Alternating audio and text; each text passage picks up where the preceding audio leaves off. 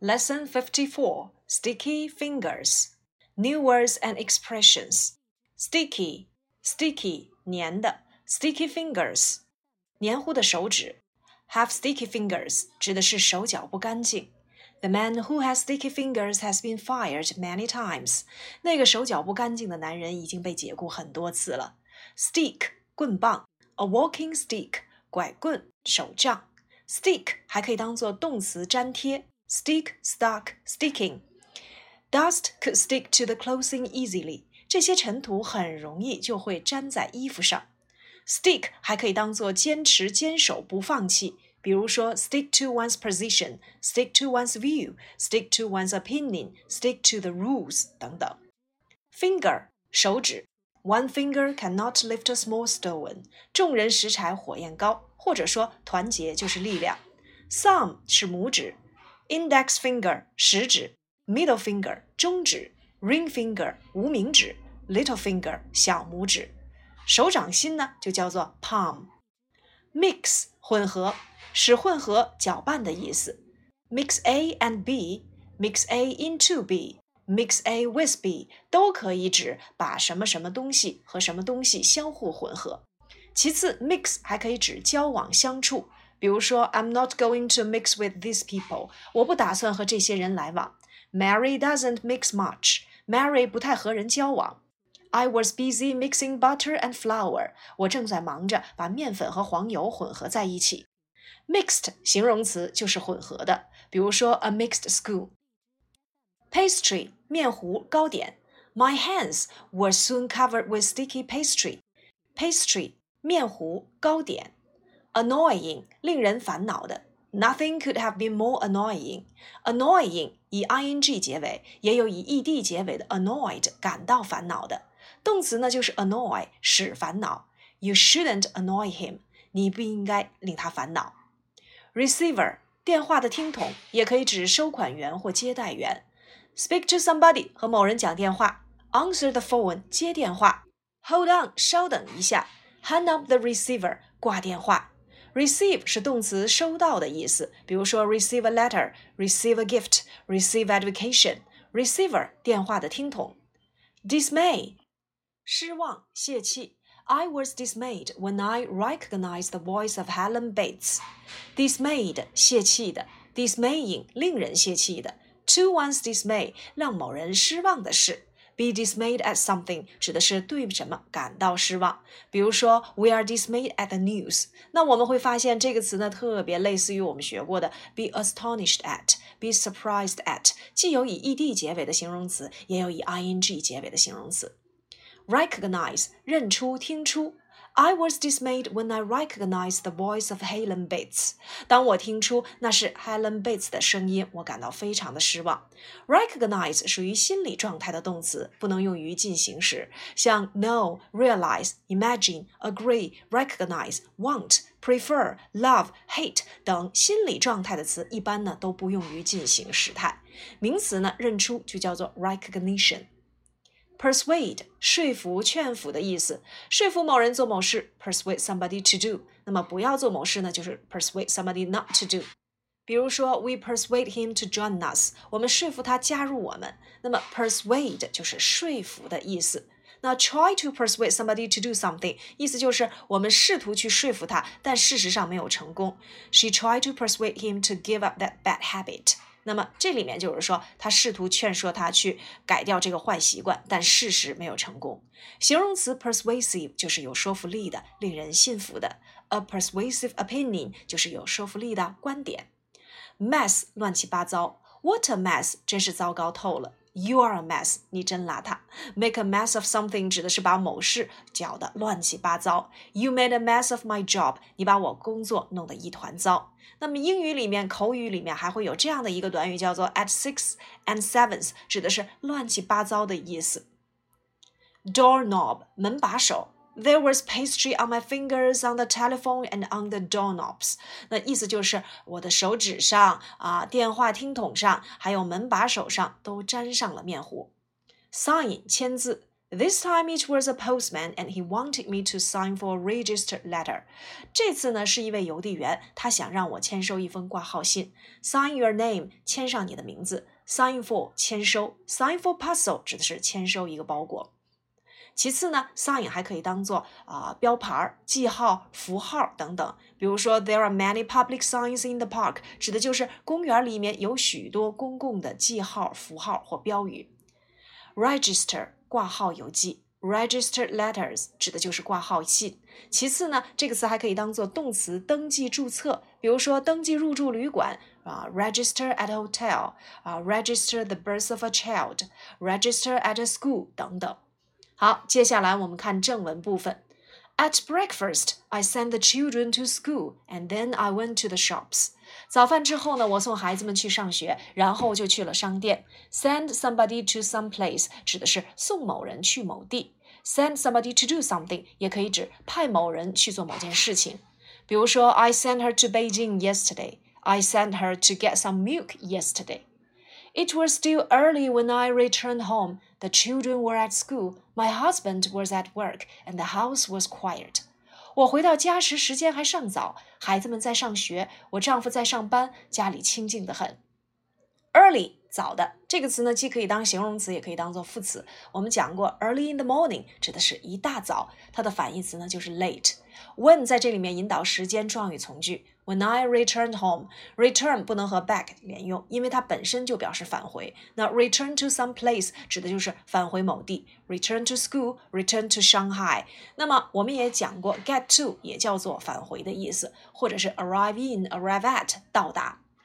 The children were at school，孩子们在学校。At school 在上学。At work 在上班，一定要注意加不加 the 啊区别。加 the 特指在这个地点，比如说 at the school，那就指在学校里面。And the house was quiet，quiet q u i e t，注意和 q u i t e quiet 十分的这个词相互区分。So I decided to make some meat pies，于是我决定做一些肉馅饼。Decide to do something，决定做某事。 He decided to study abroad next year，他决定明年出国。meat pies 啊，肉馅儿饼。我们讲过，pie 它可以指馅儿饼。这个词呢，呃，apple pie 啊，呃，mango pie or as easy as a pie 叫做啊，轻而易举。In a short time 就叫做 in a short while，不久，一会儿的意思。I was busy mixing butter and flour, and my hands were soon covered with sticky pastry. In a short while 就等同于 in a short time，不久一会儿。Be busy doing something 叫做忙于做某事。那么 be busy with 直接呢后面就是接名词就可以了。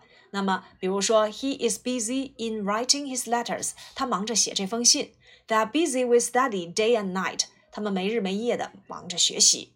Be covered with 叫做被什么什么所覆盖。The road was covered with snow. Every inch of the floor space was covered with books. Be covered with 被什么什么所覆盖。当然，cover 也可以指名词盖子。At exactly that moment, the telephone rang。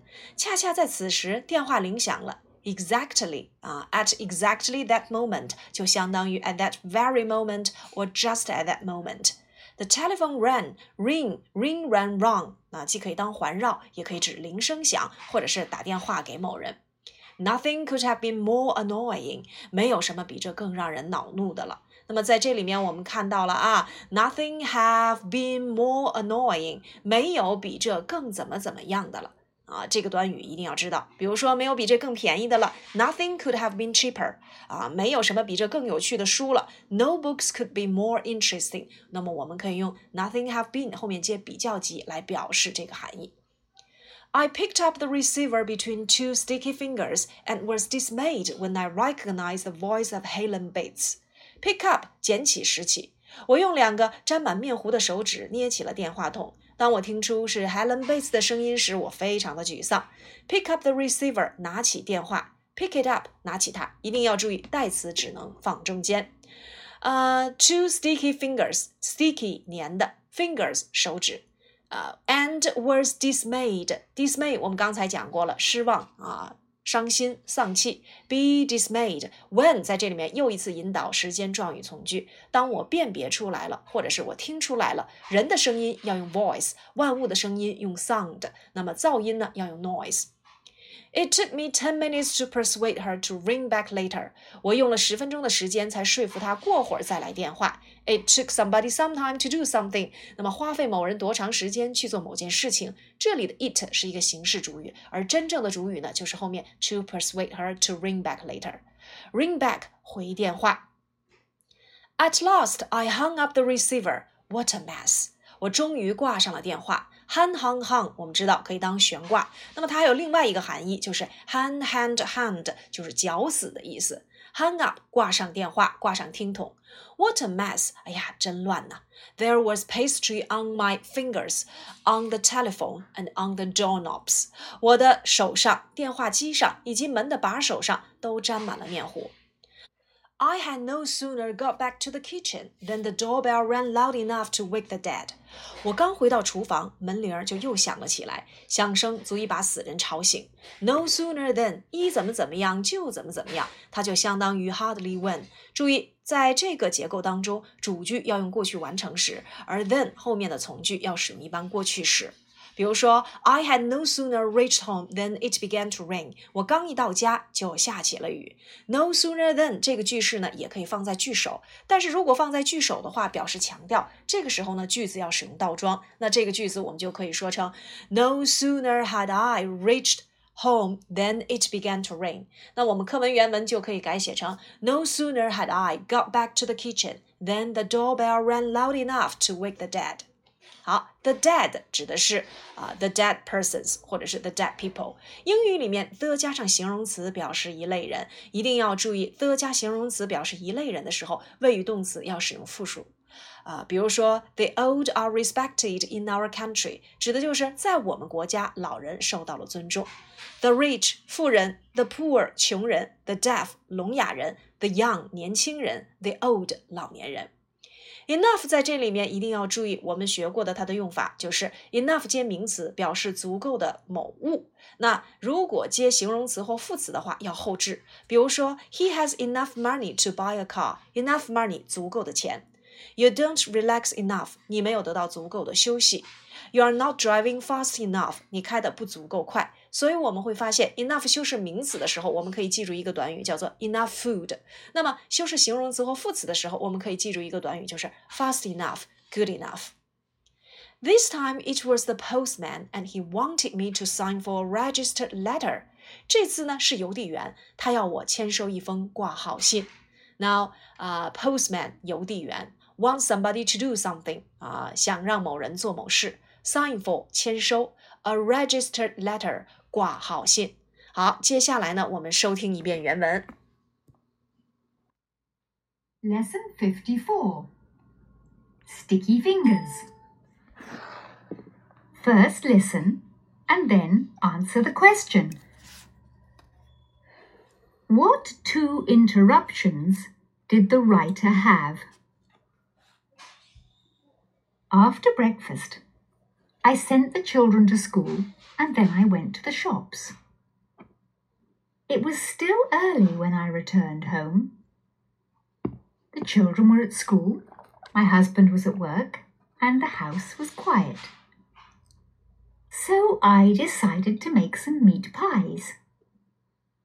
In a short time, I was busy mixing butter and flour, and my hands were soon covered with sticky pastry. At exactly that moment, the telephone rang. Nothing could have been more annoying. I picked up the receiver between two sticky fingers and was dismayed when I recognized the voice of Helen Bates. It took me ten minutes to persuade her to ring back later. At last I hung up the receiver. What a mess! There was pastry on my fingers, on the telephone, and on the doorknobs. I had no sooner got back to the kitchen than the doorbell rang, loud enough to wake the dead. This time it was the postman, and he wanted me to sign for a registered letter.